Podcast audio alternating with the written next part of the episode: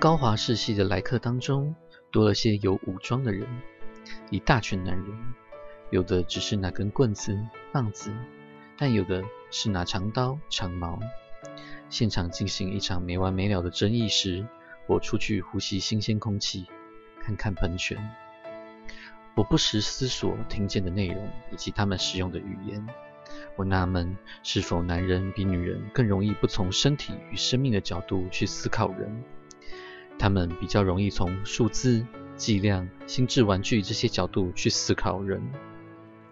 玩具可以放在心智战场左挪右移，摆脱具体，能带给他们愉悦，让他们振奋，并获得解放。他们得以为了行动而行动，纯粹为了操控数字、操纵游戏棋子而行动。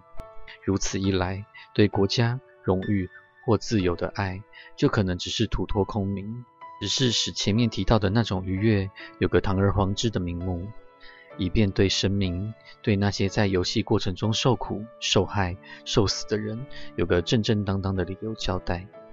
所以，诸如爱。荣誉、自由等词汇，真实意义都被降格了，最后被视作无意义的东西而轻蔑以待。诗人得拼上全部力气，才能找回他们的真实意义。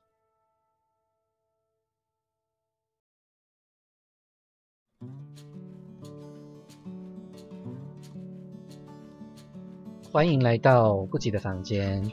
那今天我们来继续讲。呃，西安三部曲的第二本《沉默之声》，因为他是一个性别作家，所以他这本里面还是包括了很多性别的东西。对。那阿兹人就是非常重要的一个 负面代表。对，就是这次这本书里面的阴与阳，就是阿兹人 vs 呃安苏尔或者说高华家。对，那安苏尔他们的。呃，宗整个宗教系统还有他们的信仰都是非常的自由的，然后他们也是一个就是商务之城嘛，我可以我会觉得它是一个就是水星之城啦，嗯，交流，对，就是交流这样。那其实这个也跟我们的主题呃会非常有关系。那我们来先了解一下阿兹人这个民族，那他们因为是从呃沙漠地区，就是东方沙漠地区来到了西西方的安苏尔，那为了他们的嗯。神话，然后来攻占这个地方，所以等于是他们是去到了别的城市，然后做一个呃殖民这样子。因为要是打仗的关系，那呃，所以他们的老弱妇孺啊，全部都是留在家园里面，而只有男人去外面打仗。那因为他们是嗯这样子的文化，所以又加上他们的信仰的关系，所以是。非常男性，而且他们是不认字的。他们认为写字、读阅读是一种污蔑他们神的行为，所以会被让，就是其他的民族会认为阿兹人是呃蛮愚笨的啦。呃，你会想要介绍一下说他们有哪一些愚蠢的状况吗？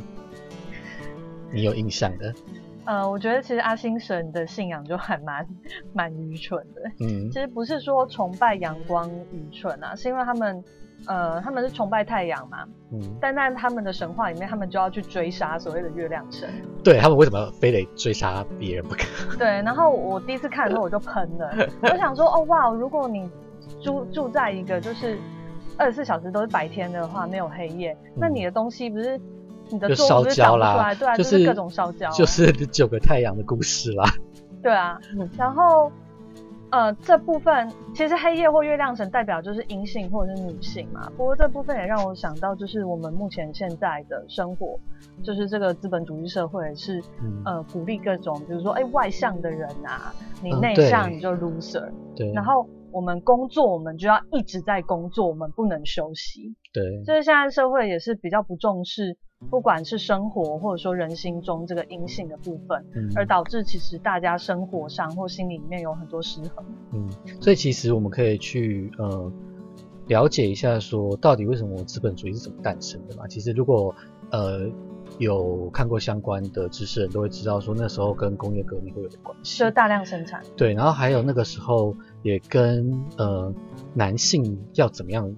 的装扮是有关系的哦，是哦，对，就是呃，现在的那种男性就是只有西装，然后打扮的就是什么都没有，像死人装一样的那种，就是那个时候开始出现的嗯。那可是，在那个时候之前，其实是男生会有很多多种装扮嘛。你看高跟鞋以前是男生你的意思是说那种呃巴洛克时代那种很浮夸，然后什么裙子裙摆、蓬蓬裙啊、卷卷发。对啊，那因为那些人贵族不用穿梭在工厂之间，所以他们有很多华丽的装饰，华丽看起来无用的东西。但如果那些东西穿到工厂里面，就大家就被机器卷进去对吧。对所以势必在一个所谓工业化的时代，然后他们的衣着变得比较简单了。对，而且他们会讲求效率，嗯对，然后这个时候变成说男性好像就是所谓效率的代表。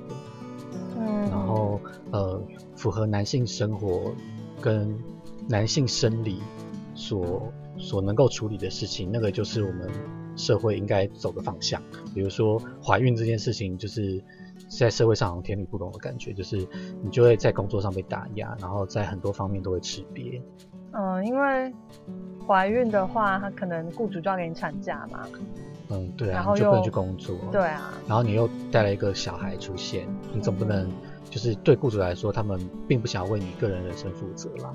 然后你养了一个小孩，他会觉得关我什么事？你不能把小孩带来我的上班地点，这样子，嗯对啊。所以，呃呃，我会说我们蛮受到这方面的遗毒啦，就是至今很多的想法都是，或者是生活方式，其实都会跟这种嗯比较比较有性别差异的生活有关系，而我们却一直很难突破的的突破这样的生活方式，因为你很难跟一个怀孕的人很难跟一个不用怀孕的人比拼嘛。嗯是啊，对啊，你说生产力或怎么样的话，你要怎么跟人家比拼？可是，呃，如果我们要成为一个进化后的人类的话，难道我们不需要考虑到我们自己真正的生活应该是什么样子吗？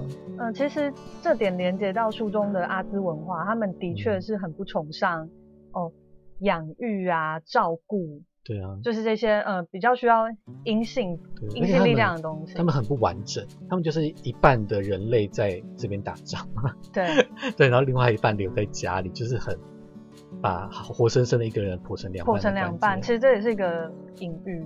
对啊，它会有，呃，有点像是我们现在社会还是一个我们一直去强调一个表面上的成就，嗯哼，然后感觉那是一种，我觉得很像很像是整眼一个孔雀互相的较劲，嗯就是我们为什么要一直呃互相比拼说，就是互相的竞争，然后我们没有去讨论说，诶，你得到什么，我得到什么，然后我们可以互相的交流跟互相的参照。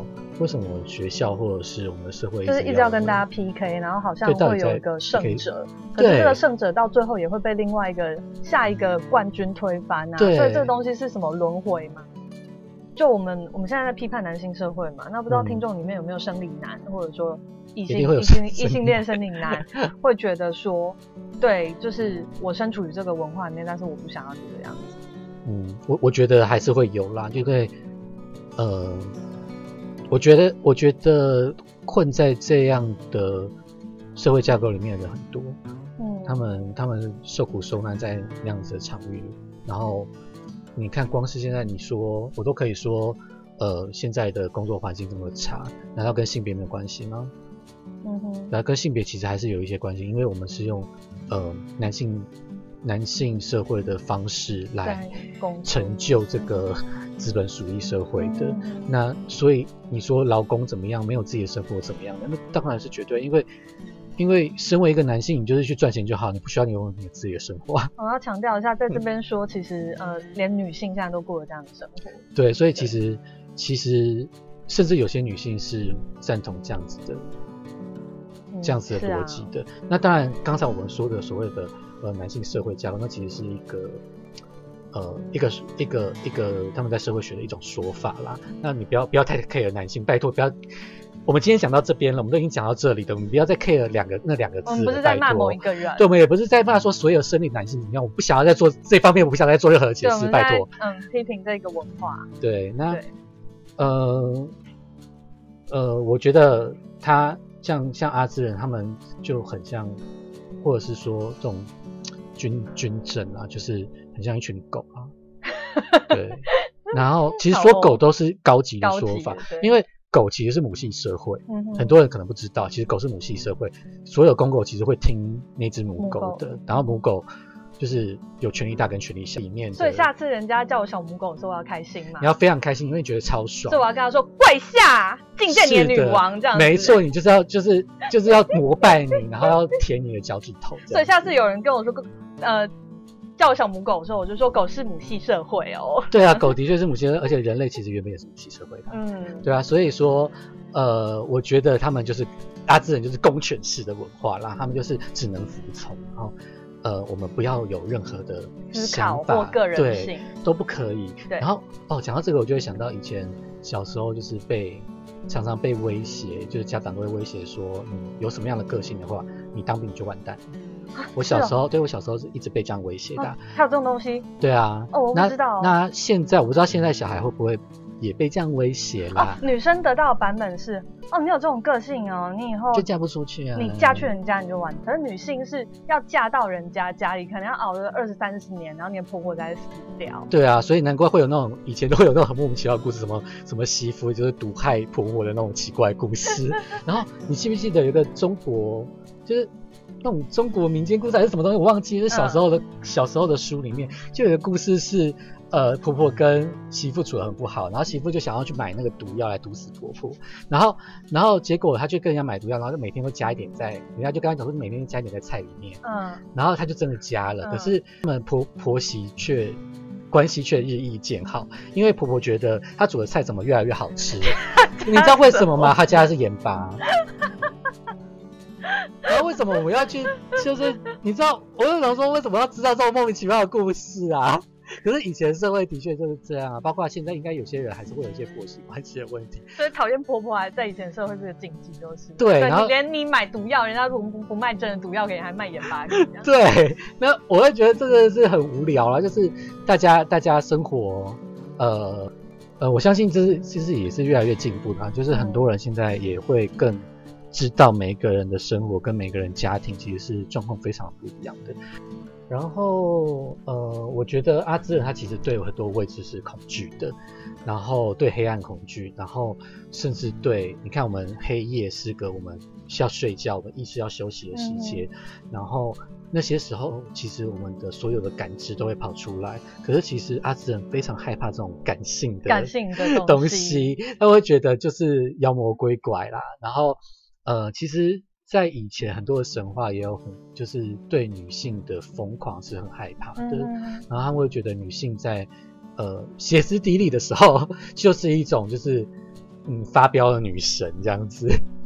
对，就是在神话里面，女性通常有两种面貌，一个是慈爱的母亲，另外也是巫婆。对对，然后我觉得她也，我觉得她有代表了呃以前的人的未知啊，就不明，他们对于呃未知跟不明的东西都是很害怕的。然后他们、嗯其实有时候我会想说，这是呃人类的一个演化的一个奇妙的方向啊，因为其实其他的动物的呃都比较我我比较符合自然，我我不好意思讲完整啦，嗯就是比较符合自然的状况。比如说我们去跟猫咪对话，然后你你其实比较。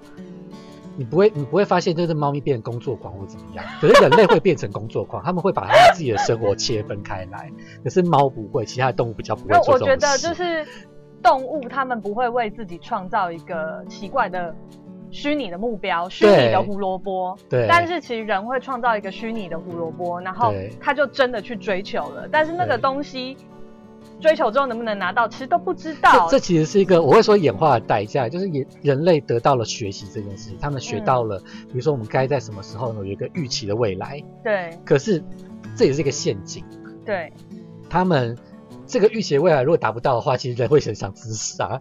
我会觉得其实创造本来就是人类的独有的天赋，但是创造也可以，你为自己创造一个死胡同，然后困死在哦，对，你要这样说也可以。所以我觉得比较重要是，呃，因为要创造的时候，我们是被故事带领的，对。所以你的故事是否有弹性，对。它是否可以修改，然后它是否够有机，可以自己成长。对。那如果你一直都死守一个故事，那等到那个故事，哎、它开始带你走到危险的地方，你都还不调整、不改的话，那这样很容易就会创造出一个困局来吞噬自己。这样子我就会想到上一次我们讲的学习的那个部分啊，嗯呃，如果如果说人跟人，就是人的世界就是一个不断的织就故事的话，然后我们从别的故事之中学到我们自己的故事，也跟我们第一本里面也讲的一样。嗯那这样子的话，我们给予其他的孩子的教育的话，是不是也应该走这个方向？就是我们应该要让他们知道，呃，什么叫做故事，然后你要如何创造自己的故事，而不是说我告诉你哦，我们现在这个世界的故事是怎样，然后你要告诉我，呃，他在哪一页的时候，呃，他发生了什么事情，比如。我会觉得这不是一个学习该做的事情啦。嗯，这其实会让我想到，因为我大学是念外文系的嘛，嗯那我们大一就要念希腊罗马神话。嗯那呃，有的老师就是告诉你故事的情节，然后那个课就结束了。嗯对，就结束就是了。哦，今天有一个人，然后来到了池边，然后看到池中倒影很美，他就离不开了，然后对最后他就死在那里，然后哦，故事结束哦。哦，对啊请问这我们要学到什么？对啊，那我觉得比较深刻意义是，你要去找出他的文化跟心理的意涵。对对，那像刚刚我讲这就是 Narcissus，他就是自恋嘛。对那如果我我今天讲这个故事给小孩听，那小孩可能会问说，为什么一个人会自恋？嗯为什么一个人会看着自己倒影，就算很美好了，他有必要掉下去吗？对有必要就嗯、呃不吃东西，然后把自己饿死吗？那这对心理机制是什么？对，那这才是听故事要学的东西，不是你告诉我说哦他怎么怎么怎么，然后他就这个东西就结束了啊？What？对这个这个这种自信的呃方式，这种这我觉得非常的已经非常落伍了啦。到现在的话，我会觉得它已经是非常落伍的东西。然后呃，我们不要害怕非理性，我们不要害怕感性。然后那个嗯东西我们必须要把它拿进来，让它变得让我们人变得更完整。那呃，像我就想到说，呃，以前就是夜晚就会有吸血鬼，然后就会有狼人出现。对，那为什么狼人要看到月亮的时候就要，就是他本来是个人，然后变看到月亮就变狼人？我会觉得这就是一个人类的呃心理，他就是觉得说月亮它会代表一种兽性，他觉得那时候、那时候编出来这个故事的人，可能他制造了一种呃感觉，就是呃人类其实原本应该是理性生活的，然后是一个那样子才称称称之为人类。那，如果你变成看到月亮、看到感性的东西的话，然后就变成兽类的话，那你就没有资格成为人类那种感觉。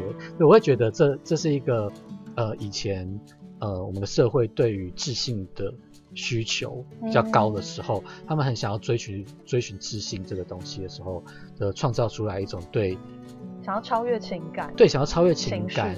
然后以前很多的什么心理研究、精神研究，其实都做了非常变态的事情嘛。嗯然后什么去把你的对啊，把你的前额叶刮掉啊什么的，那种都是一个呃非常落伍的观念。那既然当时我们都已经知道了，呃，你把前额叶这样子弄坏的话，呃，倒流那种看似理智的东西是没有用的，那我们又何必自己制造一个骗局，告诉我们自己自信、理智才是有用的？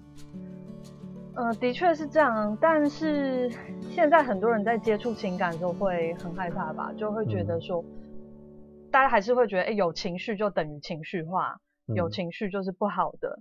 嗯，然后，尤其是那种很努力符合规范、符合各种好人标准的人，对，他们在接触自己真实的情绪的时候，其实会更加害怕。嗯，对，因为他比较没有办法 handle，就是他们会觉得，哦，这我已经失控了，这一切是我以前完全没有碰到的，我没有办法把它归类在任何地方，那也就是他就失去了那个可以立足的位置，那他当然就会觉得没有安全感。可是这也是，呃，我会说整个我们整个社会其实并没有在。就是鼓励这件事情啦，比如说我们去工作或者是做什么，我们一切的利益都是在在外面，对在外面，然后在一个呃看似理智的状况之下才能达成的。可是完全去呃去否定掉那种感性的东西，比如说像我记得你以前在在做呃，因为你你算是以前算半服务业啦，你有很多时候要跟客人接触嘛。对，可是像我就我就觉得说，你跟你的那种在上班时候的接触，我是喜欢的，嗯，因为我喜欢，我不太喜欢那种很制式的客服，嗯，然后那种那种服务员啊，那种跟我讲官腔的，我会很讨厌他，我会觉得天哪，你这个人毫无用处，然后我不想跟你讲话，然后你再客气，我都会觉得反正你就是一台机器，这样子，我很讨厌这一种的，我很喜欢有个性的服务，即便他要给我一个他摆臭脸好了，我都觉得 OK，我会觉得这个地方这个公司是好的，他可以接受很多的嗯非理性的东西，他会更完整。比如说，他会得我会在这边得到我更完整的服务。我觉得所谓可以沟通，就是第一个，你要把你眼前这个顾客把他当成一个人，他不是一个客人，他是一个活生生，而且他是一个完整的人。对。那你把他当成一个人的时候，他就会有可能各种比较细微的个人性的需求。嗯。比如说，像有的人需求可能不只是买一个东西，他需要某个情感被照顾到。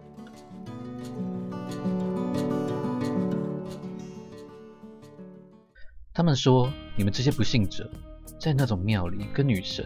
女魔的女祭司们纵欲狂欢，还说男人们都可以去和那些女祭司瞎搞整个晚上。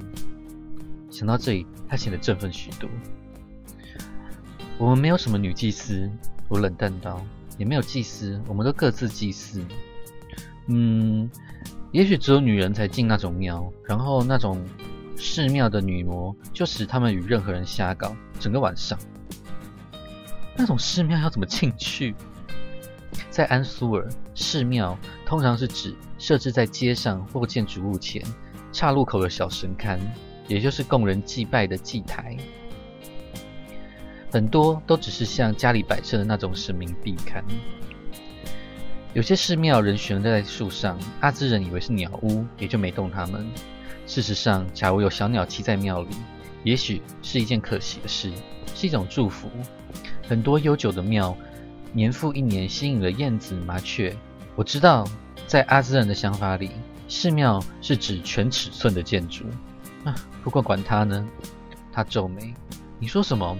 每个人都进得了寺庙啊？进去做什么？祈祷？祈祷什么意思？敬拜阿西神呢？”西姆瞪大眼睛：“你们怎么敬拜阿西神？参加仪式吧。”他语带怀疑。不相信我，竟然不晓得他在说什么。祭司们唱咏、打鼓、跳舞，然后他们就讲阿西神的话吧。你晓得的，就是你是手脚伏地跪拜吧，头交地四次，跟着祭司念祷词。要做什么？嗯，假如你想要某些东西，你就向阿西神祈祷，用头敲地祈祷获得那些东西。祈祷获得它，你要如何为？获得东西而祈祷，他用觉得我是弱智者的眼神看着我，我以眼还眼。你们的行为没意义，我说。然后我其实相当好奇，想了解他的祈祷观念，但不希望他感觉比我优越。人不能为了获得东西而祈祷，当然能呢。你向阿西神祷告，祈求生命和健康，和。和和其他每样东西呀，我了解他的意思了。每个人惧怕时都会向恩努神呼求，也都向幸运神祈求他们想要的东西。就因为这个缘故，幸运神才被称为那龙者。但我轻蔑地说，那是乞讨，不是祈祷。我们都是祈求祝福，而不是祈求东西。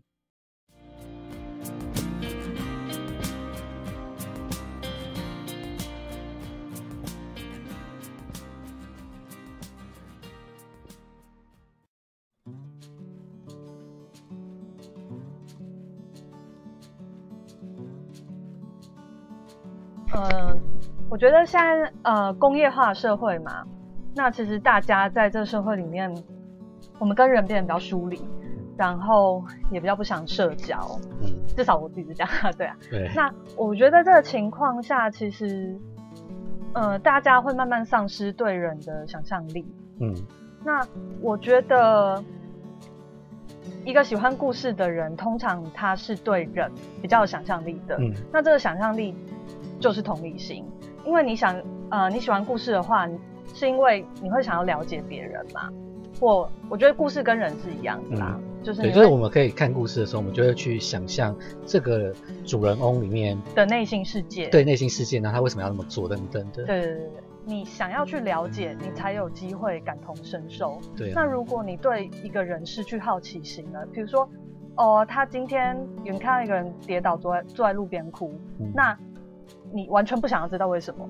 是啊，其实这就是丧失了对人基本的关怀。是啊，而且我我会觉得啦，就是其实现在的人他没有度过一个，呃，我会说我度过了一个呃某种关卡，是我去解放了我的感性。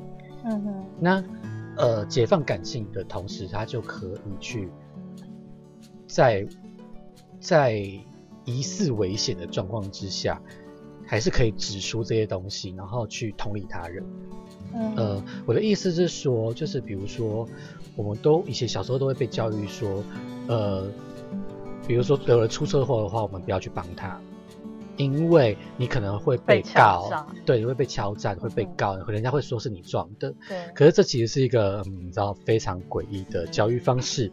当然，当然你说你要保护小孩无可厚非啦，但是呃，我们一直去教导别人说这个世界是恐怖的、邪恶的，然后坏人很多，然后呃，我们搞不清楚怎么样应付坏。我们我们其实没有去，其实连分辨谁是坏人都不对，我们也有，我们只是告诉你说我们要去拒绝一些状况。嗯哼，然后等于是说，这种拒绝的方式也也影响到了，这就是我们整个生活都处在一个很拒绝的状态，因为我们都会觉得别人是危险的。当然说这不只是教育的问题，而是整个呃城市化之后，人跟人的生活太过接近。嗯。那呃我们会觉得说，我们要很希望跟别人有个距离跟界限在，对，然后我们很容易受害，然后呃导致我们在，因为我们为了要防止受害的发生，所以我们一概都拒绝那些呃外在的讯息。嗯哼。可是后来我学到说怎么保护自己，然后呃我发现我自己在整理我自己、整合好我自己之后，我可以更好的去面对这个社会的状况的时候，这个问题就解决很多。那个比如说有精神病患住在我家附近，我就觉得他好可怕，他会变得就是哪一天会抓狂来杀我，我就我就不会这样想，我就会觉得 OK，他是他虽然是有一些精神障碍，可是他不是一个坏蛋或者是妖魔鬼怪，有时我会觉得。有有时候你身边的人反而才是妖魔鬼怪啦，就是那个路上的精神病患，他也不会来找你，你不要，你要比较担心的是你的家人。这其实是就是一个人他把他自己内在不安跟恐惧处理好之后，他比较不容易向外投射。对，那这种状况下反而更能分辨真正危险，对，而且他不会害怕无知这件事情，也不会害怕未知。害怕无知跟对，就是他不会，就是就是，我讲害怕无知来，就是害怕未知啦，嗯就是就是他会觉得未知很可怕。可是如果你够了解你自己，然后你也愿意去呃常常的去呃关怀我们社会的状况的话，你就不会那么无知。那这个时候，你当然对于比如说你在路上遇到的状况，你会有更多的细节可以判断你到底是不是危险的。你根本不用用害怕来拒绝一切。那嗯阿兹人就是属于这种，就是用用害害怕拒拒绝一切切。嗯，像呃我们上本书跟这一本书都在讲故事嘛，嗯那呃其实并不是所有故事都是好的，嗯，像阿兹人他们的宗教阿西神的信仰，这就是一个很烂的故事。对，那他们的我觉得我们要得罪一大堆的宗教人士。他们的那种哦崇拜阳性力量生活，OK，那也是个很烂的故事。嗯所以故事可能呃不是所有故事都可以帮助人，当它很烂有毒的时候，它其实会害死人的。比如说像呃希特勒掌权的时候，他们也用一个呃雅利安人是一个嗯超高贵种族的故事在屠杀别人啊。对，所以其实我觉得我们要有能力分辨什么是 OK 的故事，什么是不好的故事。对那怎么分辨呢？就是你要能够独立思考嘛，你要有思考习惯而，且重点是你要有自己的故事啊。对，有自己的故事才可以对抗外面邪恶的故事。对，啊，对，这是一个立场嘛。对。那其实呃，我们刚刚讲到说，呃，对别人的故事有兴趣，其实是同理心嘛。嗯那就讲到这本书很重要的一个主题，就是交流。呃，在交流里面去学着别人的世界跟故事，然后这样我们才可以得到呃新的发展。嗯，我觉得在跟别人的故事交流的时候，其实你自己的故事会受到撞击，对，那撞击可能就会有些缺口嘛。那个缺口就是你做调整的时候对，，它有点像是不同的颜色去互相的渲染。嗯，对，那我会觉得说，呃，这个呃交流也会是我们接下来要讲的一个很重要的学习的重点之一。呃，因为书里面就是他的故事最后是他们复苏了那个安苏尔对，嗯。那其实他就是有呃算是一种呃隐喻，就是一种唤醒当地文化的那个呃，当地意文化的味精神，对当地文化的精神，还有他们去，呃，因为他们其实有的人是因为战争的关系，他们就不能读书了，对，那他们变成文盲了。那他在书里面也有提到说，呃，其实他们希望把这个东西，商务长也希望把这个东西再回归来，让大家都可以拥有读书的力量。呃，其实我读这段的时候很有感觉，然后我是直接想到二二八，嗯、因为阿兹人统治安苏尔的时候，他们销毁了所有书籍嘛，呃，沉没了所有沉书没了所有书籍，对丢到海里。对所以呃，其实等于说他们的文化就断绝了。对那高华世家他们是一个神谕世家，他们神谕是写在书本里面，对，但是因为对书本的禁绝，嗯所以他们家的这个传承也禁绝了。对那其实梅墨应该是神域读者的下一代，对所以当他们呃复苏安族人。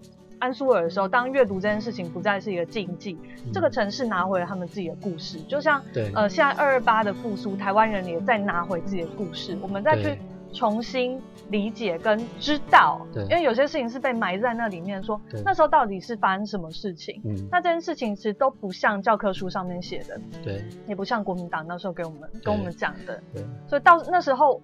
呃，那么久以前，在这块土地上到底发生什么事情？我觉得这是我们身为他们后代，我们应该要知道，对啊我，们也才知道未来我们要走向哪里。对所以拿回自己的故事，拿回自己的认同跟归属，嗯你才会知道自己的定位。那我觉得这对一个民族来说是非常重要的事情。对啊，像我会说，比如说地理好了，我会说，其实我一直不断的在学习，就是我我到底住在这个地方是一个什么样的历史。其实，呃，很少人会教我们，就是我们身边的历史跟地理。嗯那我之所以有有这样子的体悟，是因为首先，呃，我先学习着认识永和，我住在永和，我先学习认识永和这个地方。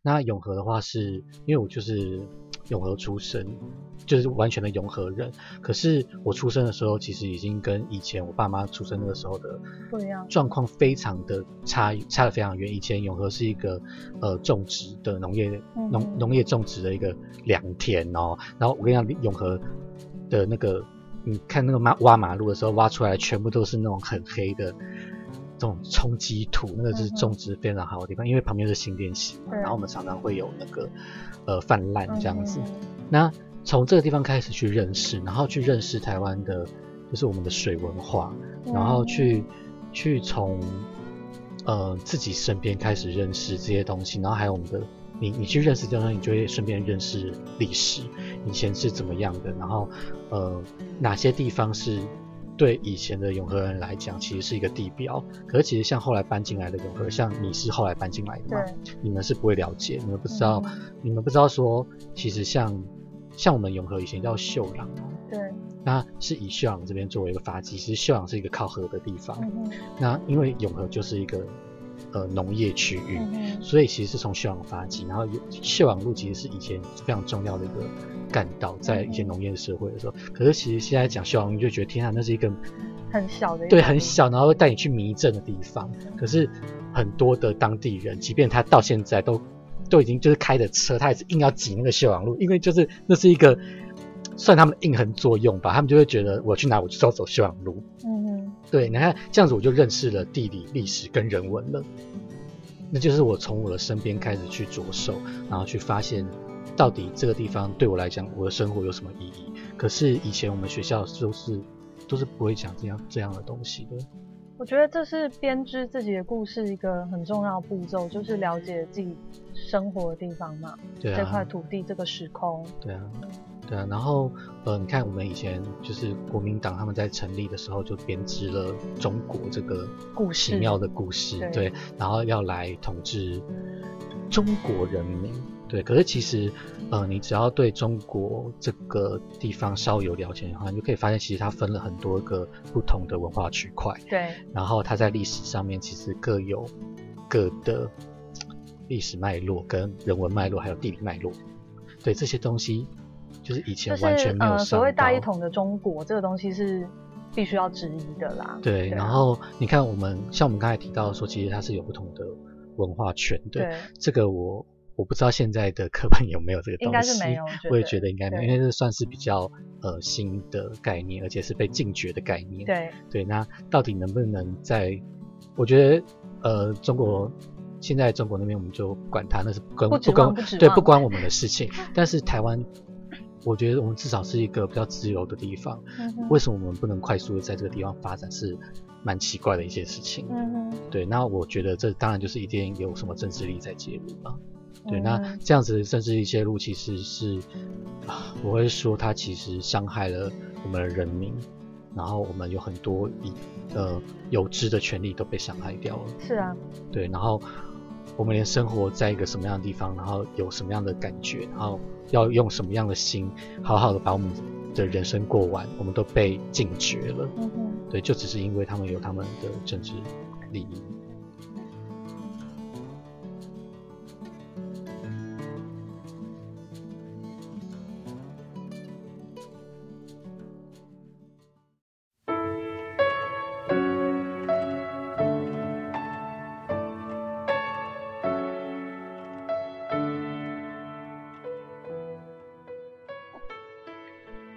即使是十年之后的现今，还是很难老实写出我当年是如何欺骗自己。但若要写出我的勇气，困难度也等同写出我的懦弱。不过，我希望这本书可以尽可能真实，希望它成为神域宅邸的有用记录。我也希望借这本书来荣耀母亲。这本书就是献给母亲的。我尽可能把那几年的记忆理清顺序，才能找出该从哪里把第一次遇见桂蕊的情景说清楚。然而，在我十六、十七岁的脑袋里和心里却毫无秩序可言。我当时有的全是无知，还有激烈的愤怒与爱。